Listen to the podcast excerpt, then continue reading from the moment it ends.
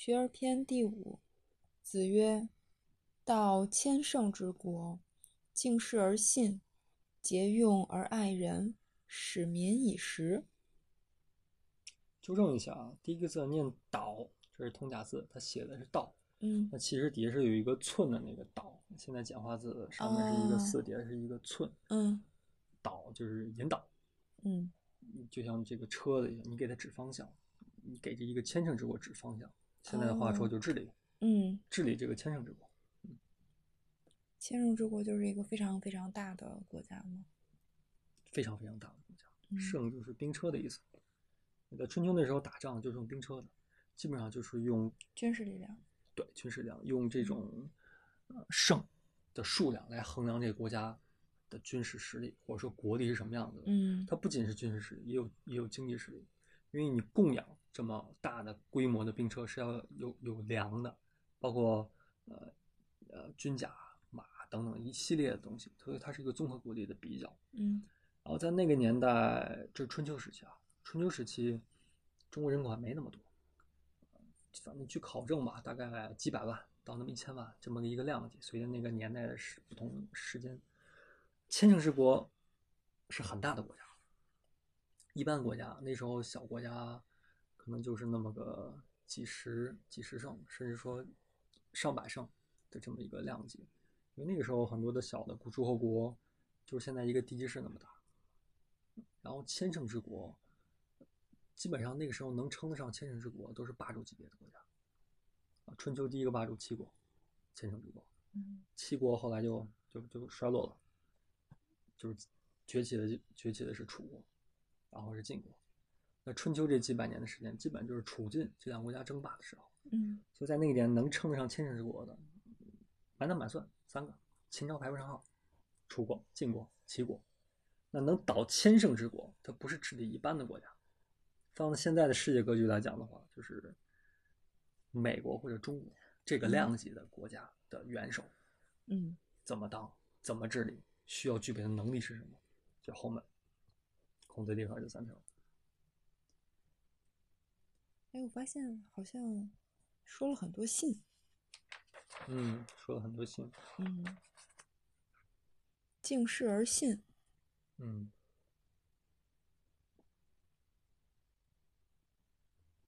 是要恭敬吗？恭敬的去对待每一个事情吗？这个是是特指，嗯指的是他的职责。嗯就是做任何一个岗位，或者说一个级别，都有自己一个主要职责所在，而这个主要职责就是他的指示。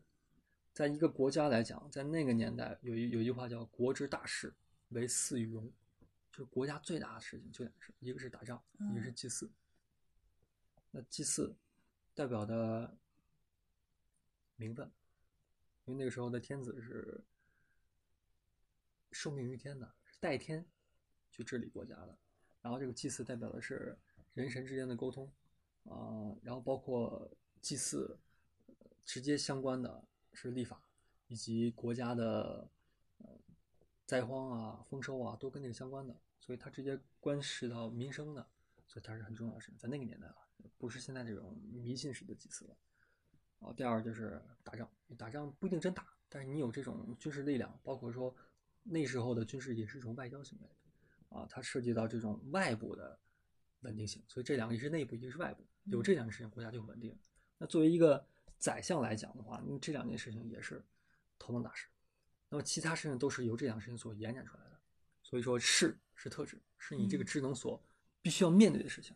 你像现在我们说，嗯，你要是作为一个木匠，那很简单，就你要辨别会辨别木材，你刀工又好，你还要会这种结构的一些东西，然后你要做一个演员，那相当的什么呃表演啊、台词儿功力啊、情绪控制啊等等的，这是一些基本东西你需要具备的。那反之，你如果是一个木匠，你不需要具备演员那部分的人东西，再核心的东西跟你也没关系。嗯所以这就是士，是说一个宰相他的士才叫士，就是在这句话里面啊，不是说任何事情，包括那些小事儿都不在他的职责职事范围之内的。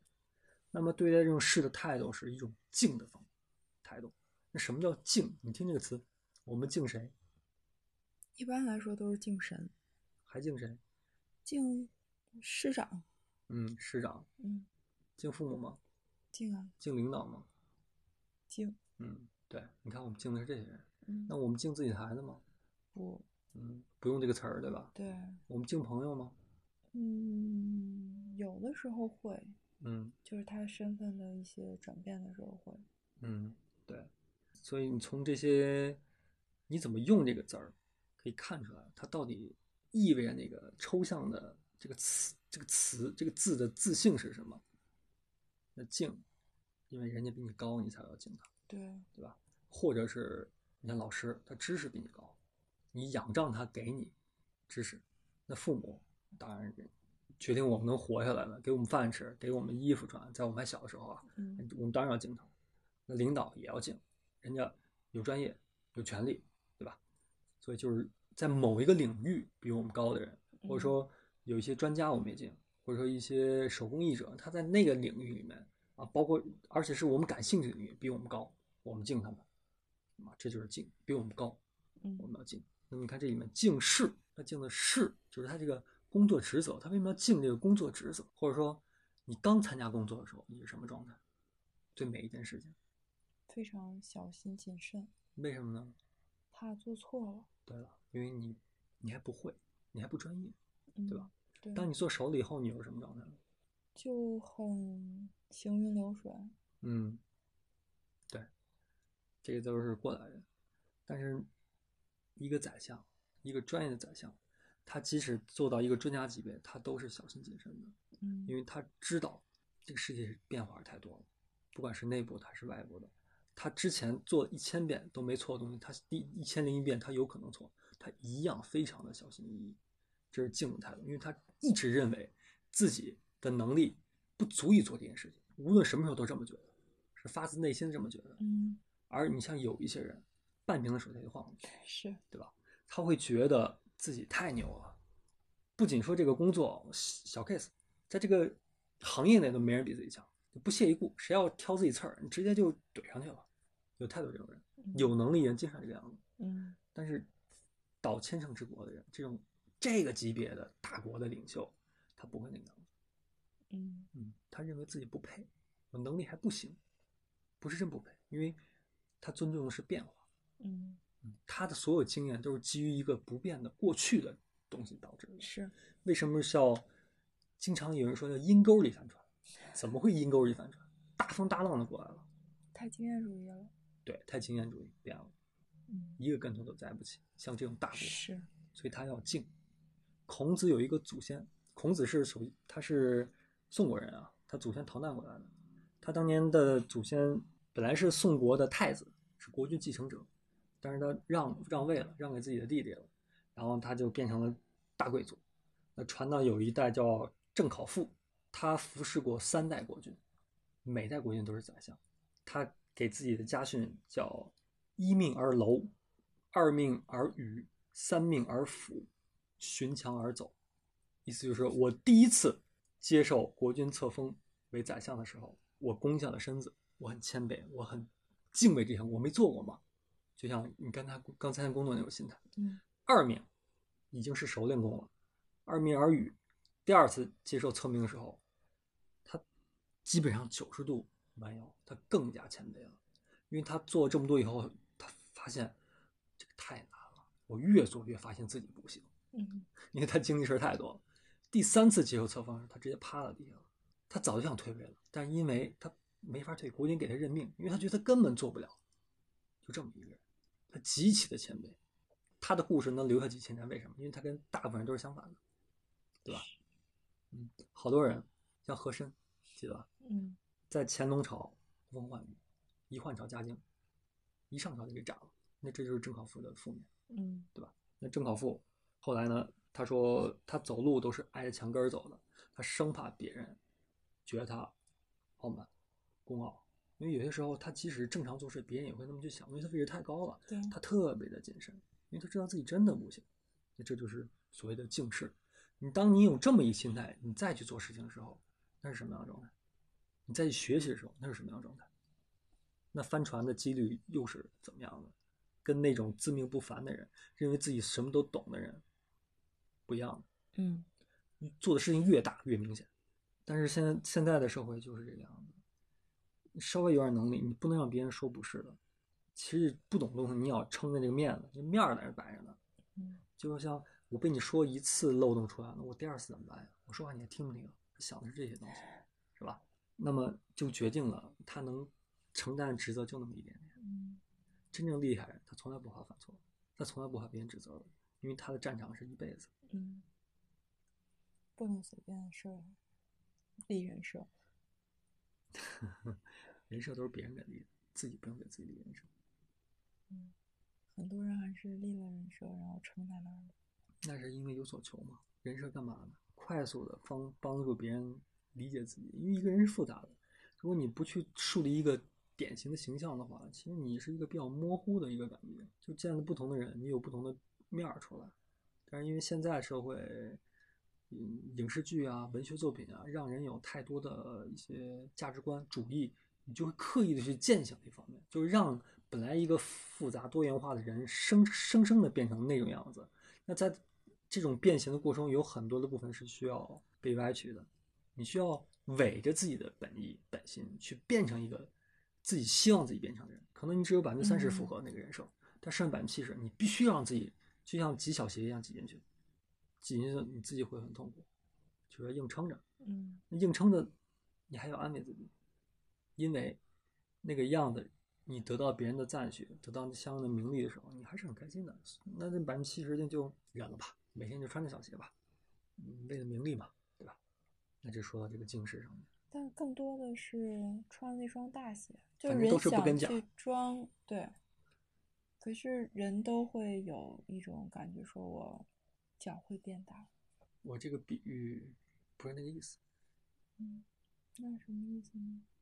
小鞋的意思是那个人设不适合你，你有一部分脚是在外面的，就是不是这双鞋里面的东西。嗯嗯，你是你是从利益角度，其实这俩是一回事儿。从这个角度，这个小鞋就是这个大鞋，只不过是从不同的面儿去理解它的。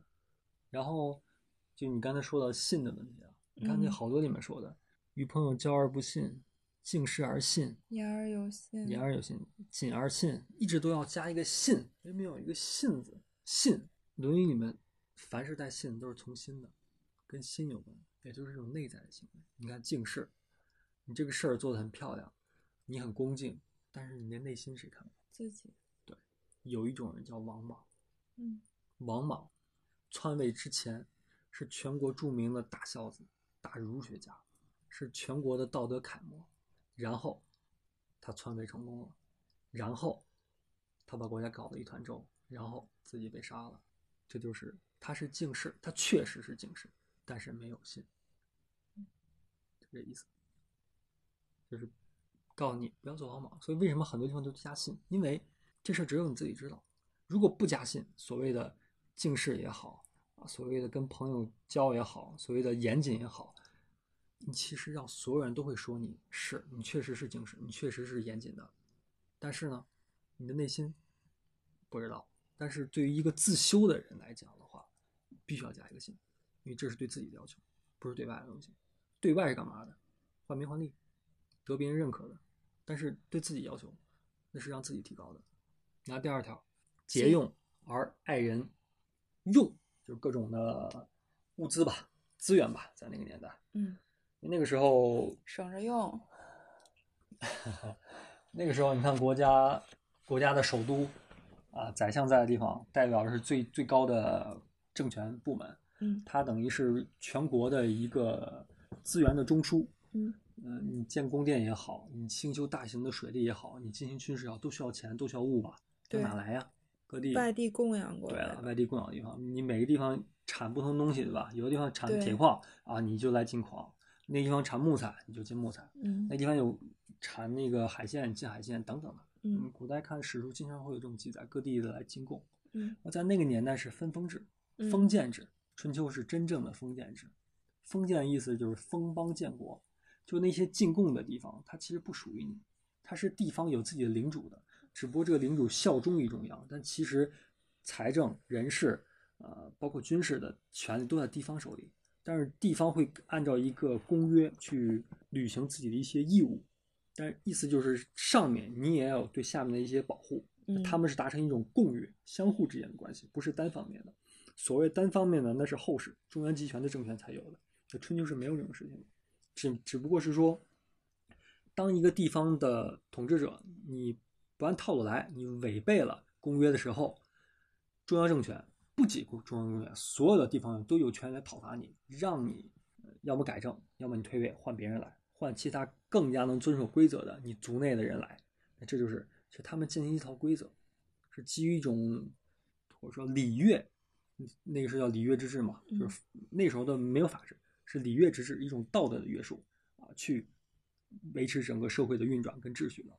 所以，对于这种各地进贡而来的各种各样的物资，啊，作为一个中央的这个宰相来讲，你要节约的去用它。什么叫节约的去用它？就是你不能让它去满足个人的私欲，一定是为了回馈于大家而去使用它，就取之于民，用之于民。因为你从这个地方收回来的铁矿，你最终造就了军队，但是你去保护了那个地方的安全，那这就是一个良性的循环。嗯你的钱也是一样，各地收上的钱，然后呢，你把这个钱用于什么地方呢？你不是用于个人的享受，而不是用于一些牌面上的事情，这公共设施建设。是的，嗯你从地方收回来，其实某种意义上讲是一种投资，地方对中央的投资。结果地方如果收获更大的一种啊稳定性啊增长性，那他们会更加愿意去履行这个公约，更加呃下次再去进贡的时候就会就如实去进贡，不会去瞒报啊等等的事情，嗯对吧？因为他尝到甜头。那这就是节用。为什么要节用？不是因为我用不起，不是因为嗯、我节俭，而仅仅是因为我是我代表一种秩序，我为让这种秩序运转下去，才要去节用。而爱人，爱人是什么？就是他在用的时候，你心里装的是谁？人，在春秋的时候，不管是春秋的这个《左传》的书里面，还是《论语》里面，凡是提到人的，指的是贵族，指的是那时候的统治阶级。那下层叫什么？叫民，老百姓叫民。所以爱人不是爱着老百姓，是爱的这些贵族，也就是这些封建大大吏们来进贡的人们。你去用这些地方来的物资的时候，你要心里想的是这些地方的这些统治阶级，以他们的立场去看待这些物资的去利用，而不仅仅只看到自己。因为你为什么能做中央的枢纽？因为你代表的是全体，全体是每一个这个人所组成的，所以只有这样的话，你才能更好去利用这些物资，你你才能坐稳自己的位置。所以节用二人讲的是这个意思，讲的是一个中央跟地方之间的关系。后面就说到民了。对，使民以食，老百姓不仅要交交税，还要去服徭役，因为中央有一些大型的土木项目，必须要很多人来做的，修城，然后那个修水坝，嗯包括修一些地方陵寝啊等等，这都需要很多人来做的。但你什么时候让人来做这件事情？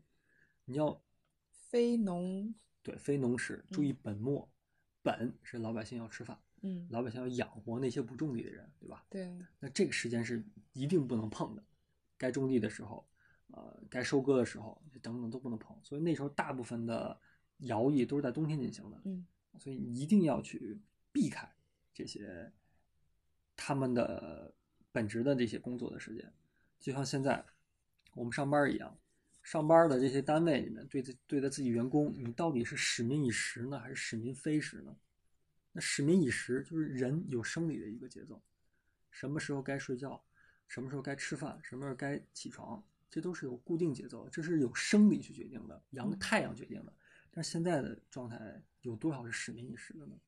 好多公司加班加的，对，加班加点，对然后吃饭也不照顾。你俗话说叫以大局为重，你要为了公司牺牲个人的利益，对吧？对，但其实呢，你这个有种某种意义上是不是竭泽而渔呢？是，那那个古代的这个个导千乘之国的宰相，他都要使民以时，因为他知道管理的是世世代代的。那像员工身体垮了，斗志没了，那最终伤害的又是谁呢？对于公司来说，他们会换一批。是换一批，那整个社会又能换几批呢？